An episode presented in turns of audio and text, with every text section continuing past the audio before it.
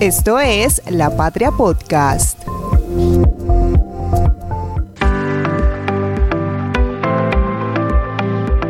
¿Qué tal? ¿Qué tal? Saludo cordial, bienvenidos. Esto es podcast de la Patria Radio. En esta ocasión vamos a hablar de la promotora energética del centro. Y a esta hora nos acompañan Ricardo Grisales Franco y Oscar Fernando Villamil Vega. Oscar, ¿qué tal? Saludo cordial, bienvenido. Hola, buenas tardes, David, ¿cómo está? Excelente, por fortuna. Usted es el asesor de planeación estratégica y gestión del riesgo de la promotora. Saludo también a Ricardo Grisales, el director de eficiencia energética e infraestructura eléctrica. Saludo cordial. Saludo cordial, David. ¿Cómo has estado? ¿Cómo va todo? Todo excelente, todo excelente. Acá también tenemos a nuestro compañero Santiago Carmona. Santiago, un saludo, bienvenido. Un saludo David, muchísimas gracias por el espacio. Vamos a hablar el día de hoy de la promotora energética del centro. Vamos a empezar con el asesor de planeación estratégica. Cuéntenos un poco, cuénteles a los oyentes ¿De qué se trata la promotora energética del centro? Eh, claro que sí, David.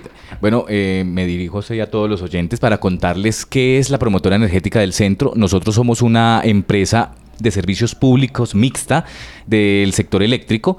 Eh, somos mixta porque tenemos capital público principalmente y también una parte de privado. Nuestros accionistas son la Gobernación de Caldas, el Instituto de Financiamiento, Promoción y Desarrollo de Caldas, Infi Caldas, Gensa y Empocaldas. Entonces esa es lo que nos hace mixtos y pues estamos en este momento creados desde 2020 pero venimos con una historia más antigua, desde el proyecto hidroeléctrico Miel 2, siempre hemos sido los gestores del proyecto hidroeléctrico, pero el proyecto hidroeléctrico llegó el momento en el que se transformó como empresa y se amplió sus líneas de negocio y en este momento estamos en un escenario más amplio frente a todo este tema de transición energética que está atravesando el país y nos estamos concibiendo como el mejor vehículo de la, del departamento para poder ser esos gestores y esos promotores eh, de la transformación energética sostenible. Tenemos varias líneas de negocio y queremos pues obviamente impulsarlas en la región y llegar al país porque son líneas de negocio que le dan, le aportan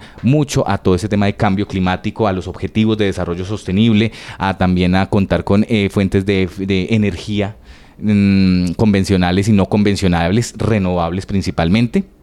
Eh, y eh, hacia allá es donde queremos llegar. Así es, Oscar. Eh, pues Miel 2, digamos, se ha enfocado sobre todo en, el oriente de Caldas.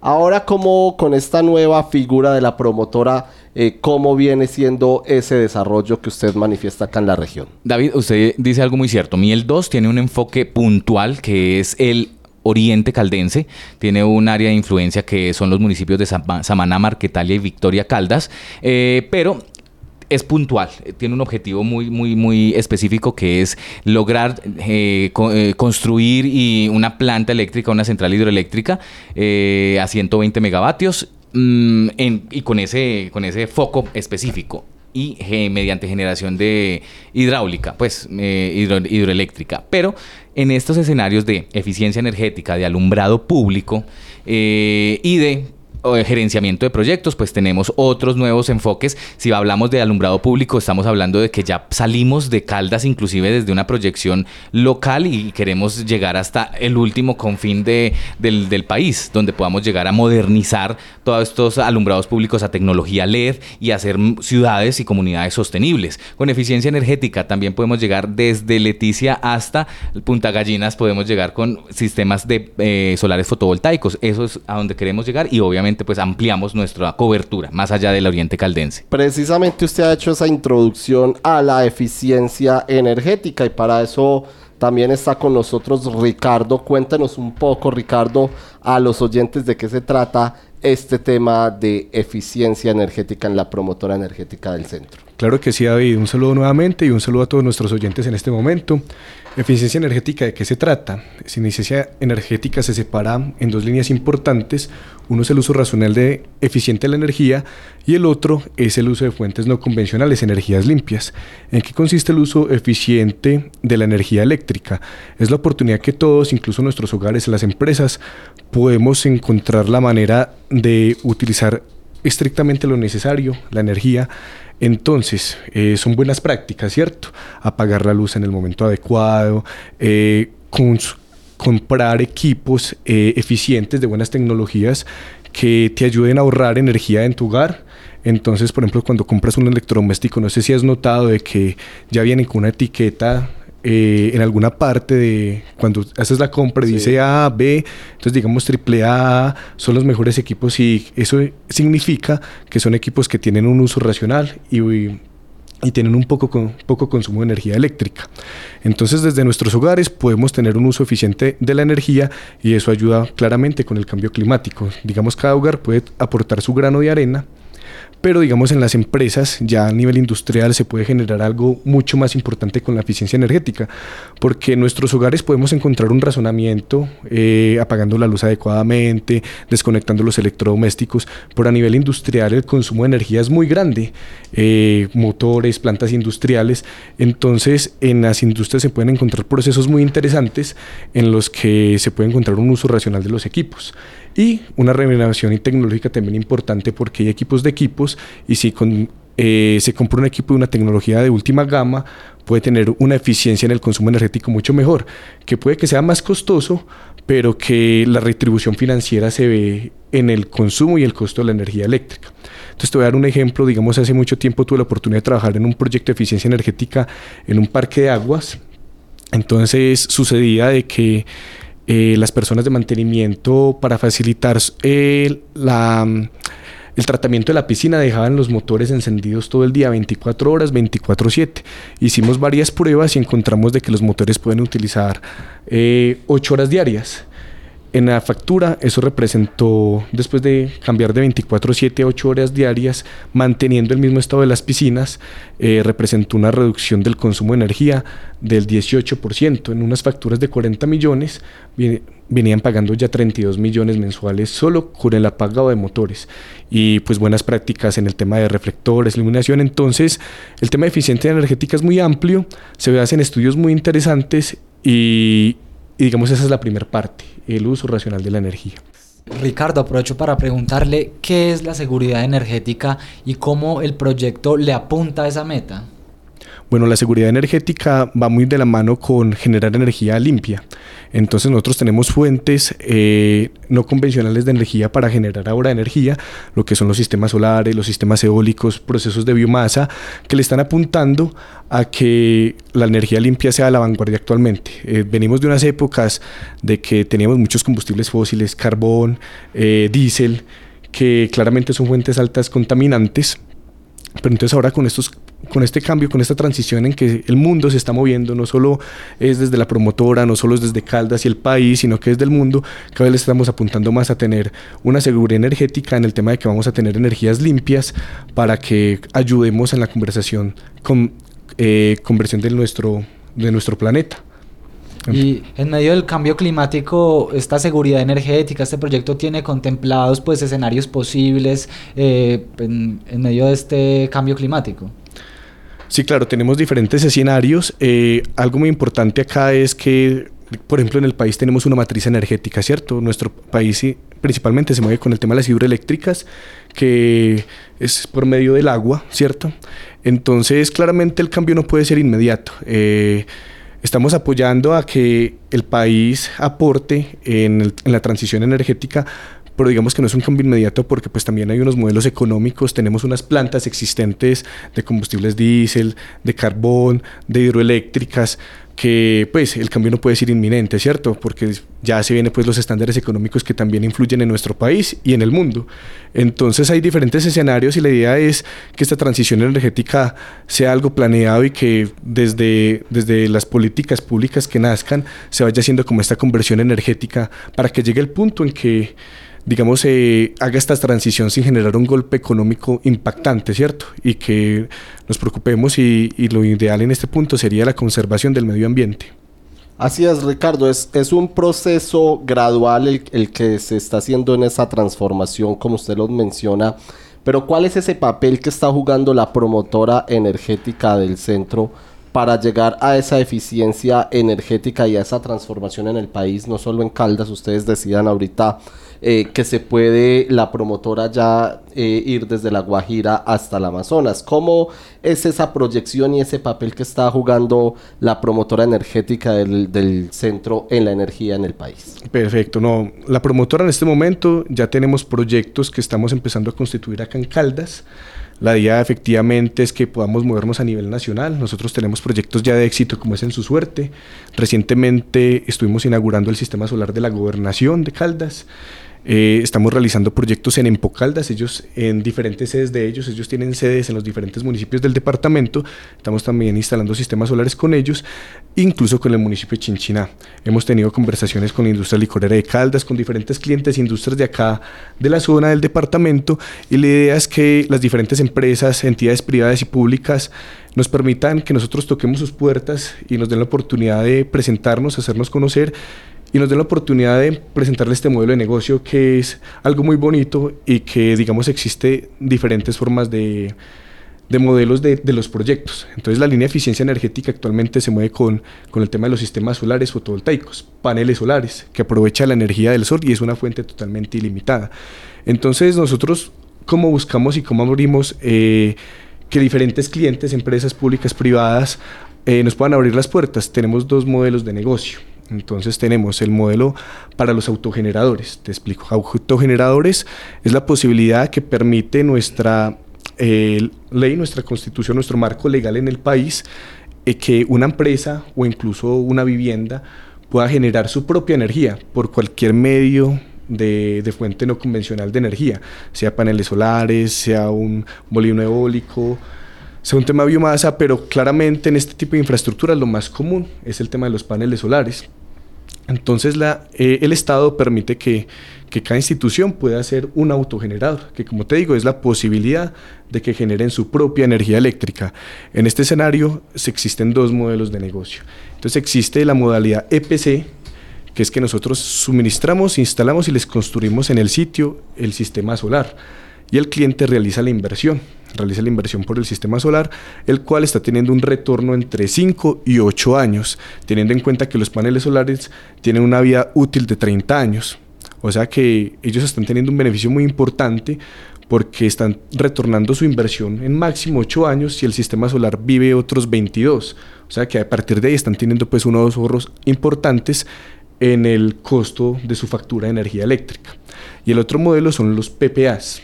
PPA significa que nosotros somos los dueños del sistema, nosotros lo operamos, mantenemos y administramos. Operamos, mantenemos y administramos y nosotros realizamos la venta de energía a estos clientes.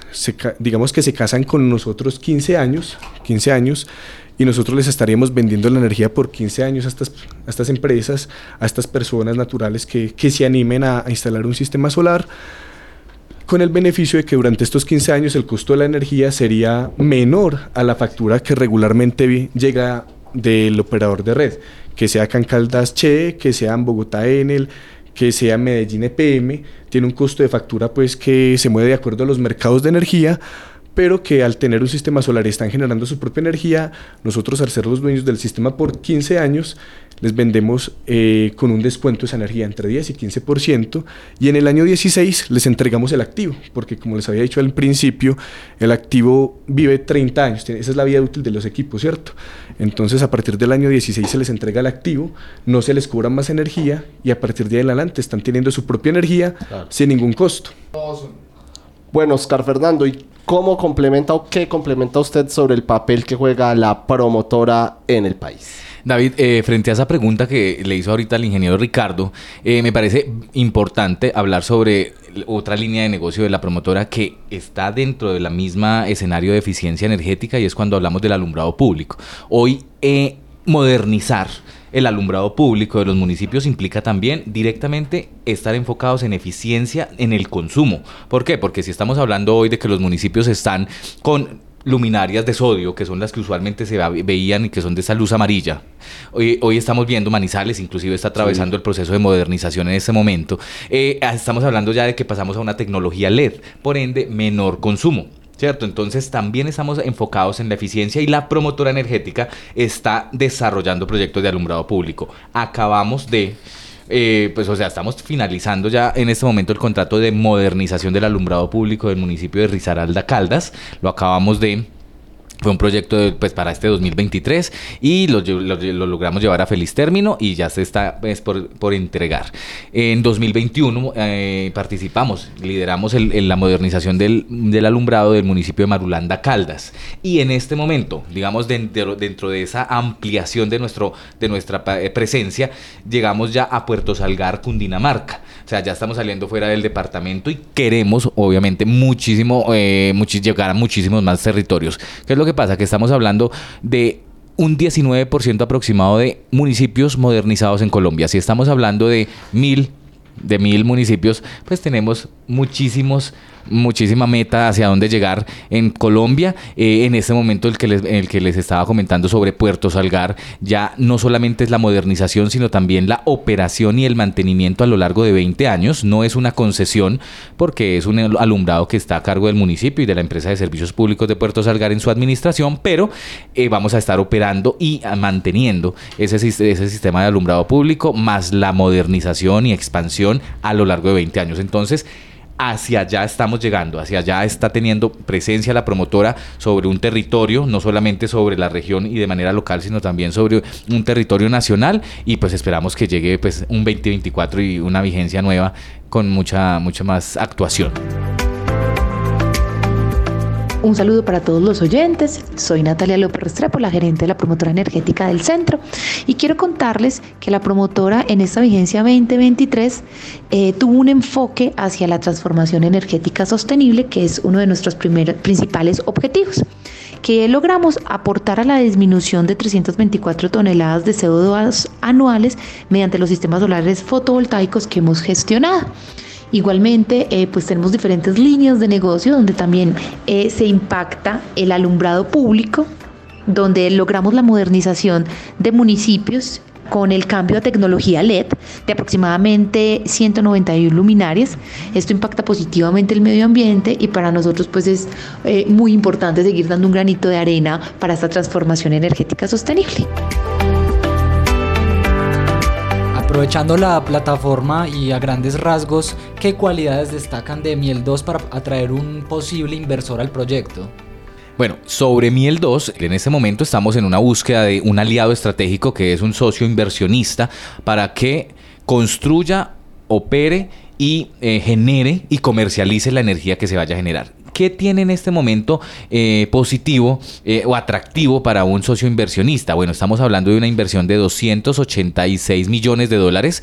Eh, nosotros tenemos en este momento pues una, una licencia ambiental en gestión vigente que se mantiene, que es uno de los, de, las, de los temas principales. Estamos adelantando constantemente, cada vigencia tiene un plan de trabajo constante sobre el mantenimiento de esa licencia, sobre el mantenimiento de todo lo que tiene que ver con los parámetros ambientales de la, de la flora, de la fauna y también con todo el componente social que es muchísimo eh, igual o más importante que todo, que todo el, proyecto en sí, mantener a esta comunidad eh, en sus territorios. Uno de los, de los atractivos más grandes de este proyecto es que usualmente las centrales hidroeléctricas se pueden ver como embalses, que son embalses de 400 metros de alto, sí, que, eso, que pues también existen y, también generan ese respaldo en la matriz energética del país, pero Miel 2 es un proyecto a filo de agua. A filo de agua quiere decir que no genera embalse, por ende no inunda territorios y por lo mismo no genera que haya desplazamiento de comunidades, no le va a quitar como tal ese recurso hídrico del cual viven para la siembra todas esas las comunidades que son aledañas. Entonces yo creo que hay muchas, muchas partes de interés para Miel 2. Nuestra página web, voy, a aprovechar para, mencionar la página www.promotoraenergeticacentro.com. Ahí se puede encontrar toda la información referente al proyecto hidroeléctrico Miel 2. Eh, el proyecto hidroeléctrico tiene unos procesos de negociación para acceder a la información que se tienen que cumplir con los requisitos habilitantes y posterior a eso pues vendrán épocas de negociación toda vez que se salvaguarda guarde los, los, que los beneficios de la comunidad y del medio ambiente. Entonces, bueno, ya lo decíamos ahorita, es una capacidad de 120 megavatios, tiene la, la planta, el diseño Y adicional a eso, estamos hablando de 630 gigas eh, de energía a lo largo del año. Entonces, son beneficios que están orientados a nuestra matriz, a reforzar nuestra matriz energética, a no vivir las sequías que hemos vivido en, en algunos momentos eh, y nada, y esperar que se lleve a cabo y seguir mm, eh, gestionándolo. Es, un, es una, también un proyecto que es del departamento y para el departamento, porque volvemos a decirlo, nosotros somos de recurso público del departamento y queremos que pues quede para nosotros acá en Caldas. Así es, ingeniero, hablemos un poco de ese aprovechamiento de los recursos para tener una eficiencia energética. Usted ahorita hablaba de los electrodomésticos nuevos que están llegando a los hogares, pero ¿cómo las personas eh, podrían tener un mejor aprovechamiento de recursos que ellos tienen en sus casas? ¿Qué recomendación les pueden dar ustedes a ellos para que haya una mejor eficiencia energética y que esto contribuya a un bienestar de todos? Listo. Eh, un mejor aprovechamiento en los agores es el control, ¿cierto? Es ser muy responsable sobre la manera en que utilizamos nuestros electrodomésticos, la manera en como que no se nos queden las cosas encendidas, los electrodomésticos, que apaguemos la luz en su, en su momento, ¿cierto? Entonces ser como cautos con el tema. Eh, hay opciones en, en, casas, en viviendas grandes, hay, hay tema de que el, área de tránsito, digamos por pasillos y demás, podrían colocar sensores de movimiento, sensores de movimiento de que no tengan que desgastarse continuamente apagando y encendiendo el interruptor, sino que un sensor de movimiento que sienta cuando la persona pasa y, y, automáticamente eh, se, enciende, se enciende la lámpara. Esto sería pues para viviendas grandes. Y como te mencionaba al inicio, eh, la etiqueta de eficiencia energética. Eh, que, es muy llamativa, es como una barra de colores que, que desde la punta aparecen verde, sigue como amarillo, naranja, rojo, es la mejor guía para que en el momento en que las personas piensen remodelar su vivienda en parte de electrodomésticos, quieran comprar un horno nuevo, una olla rosera, un televisor, cualquier equipo, una nevera, o, o se estén mudando, se estén independizando las familias ya de sus padres, alguna persona, y piensen remodelar y tener sus nuevos electrodomésticos, mirar la,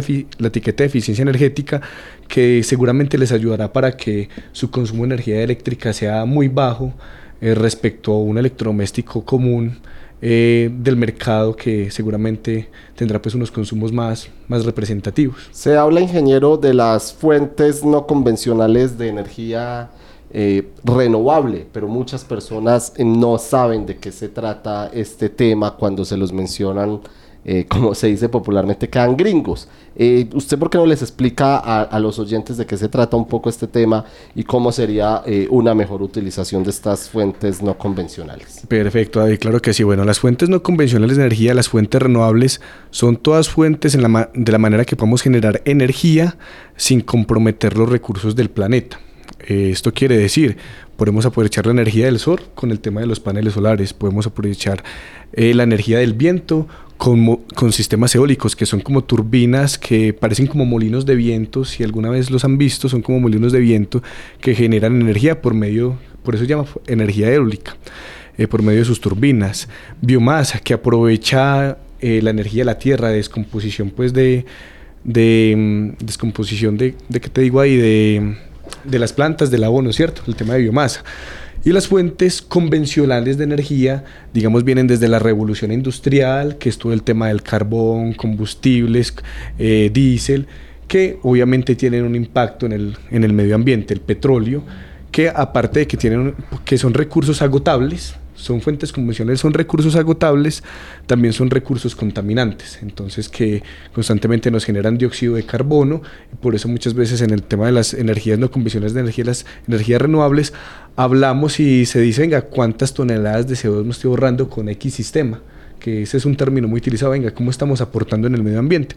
Porque las fuentes convencionales generan un tema de contaminación. Entonces, esas son las energías no convencionales, las fuentes renovables son los recursos ilimitados que tiene el planeta. El viento es, un, eh, es una fuente inagotable, la energía solar es una fuente inagotable, siempre vamos a tener sol, entonces es una manera de producir energía sin contaminar y de manera continua y segura.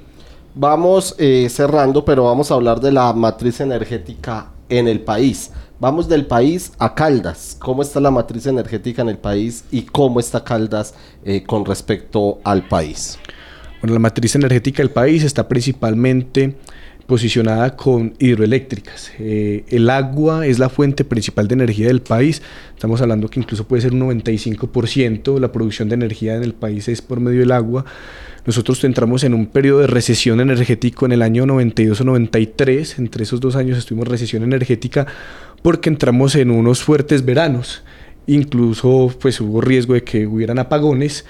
Ahí nacieron las termoeléctricas en el país que actualmente no hacen parte de la matriz porque no se encienden las termoeléctricas, ellas son un modelo de respaldo para que en el momento en que pueda existir un verano muy fuerte y que los embalses empiecen a secar, eh, entren a operar y apoyar la matriz energética del país.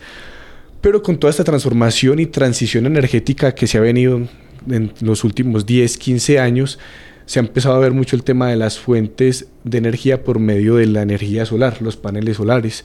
El país se está posicionando poco a poco, llegando al 5 con estas fuentes de energía eh, eh, para generar energía por medio de la luz de la energía solar. Y en La Guajira tenemos un parque eólico, pues representa un pequeño porcentaje de la matriz energética del país, pero también tenemos eso eh, entre las fuentes no convencionales que se están empezando a adoptar. Entonces la matriz va desde el tema de, del agua, ¿cierto? Es la fuente principal, pero poco a poco se ha ido transformando y la parte de la energía solar está apoyando mucho para que la matriz no tenga unas fuentes tan dependientes y entre más diversa sea, mucho mejor porque vamos a tener una seguridad en que siempre vamos a tener la disposición y la disponibilidad de energía. ¿Y cómo está Caldas con respecto al país? Caldas está muy bien posicionado. Eh, acá tenemos eh, los embalses de, la Che, San Francisco y la Esmeralda, digamos que son los embalses que tenemos acá, también tienen unas pequeñas bocatomas, pero acá en el departamento se ha empezado a ver mucho la transición energética respecto a los sistemas solares. Cada vez son más las empresas que se animan a ser autogeneradores, a ser autogeneradores y, y que se puedan abastecer sus propias viviendas y sus propias industrias, aportar eh, con, con, su propia producción de energía por medio de los sistemas solares. Entonces, acá en el, en el, departamento se maneja netamente el tema solar. Estamos muy bien, eh, obviamente falta mucho todavía porque estamos en esa transición, pero tenemos que el departamento también le está apuntando a esa transición.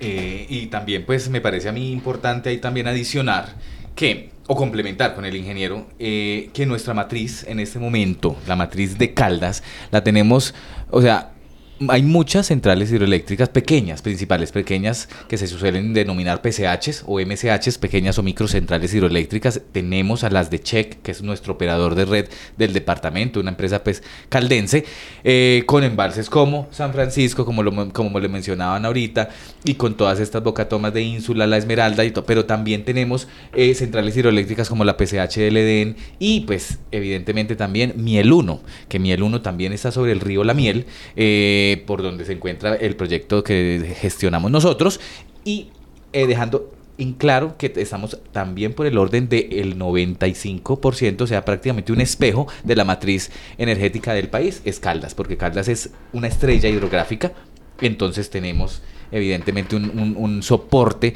de, de, de, una fuente de energía hídrica principalmente para, para la energía eléctrica. Sin embargo, se vienen desarrollando esos proyectos solares pues en los que estamos como tal liderando, pero sí es netamente hidroeléctrica. Y así aportaría la promotora energética a estos aspectos y procesos en el país.